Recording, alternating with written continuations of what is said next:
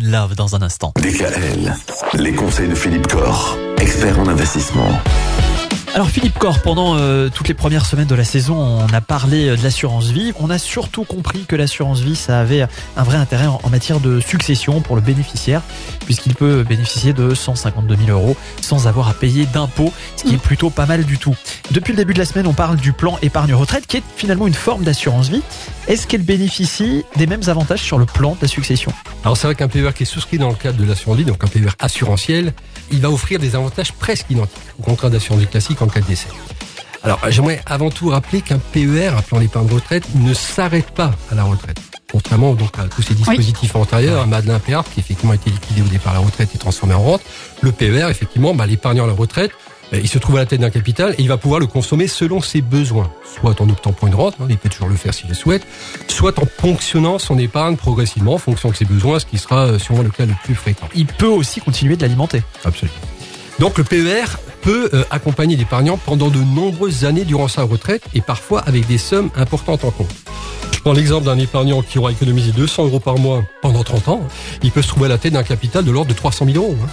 Donc s'il consomme progressivement ce capital après ses 65 ans, il se peut en cas de décès que le capital présent sur son contrat PER soit encore significatif. Et donc il faut effectivement s'interroger sur le traitement euh, successoral fiscal de ce capital. Alors comme pour un contrat d'assurance vie classique, l'épargnant qui souscrit un PER assurantiel va désigner un ou plusieurs bénéficiaires qui percevront ce capital donc en, compte euh, au moment du décès.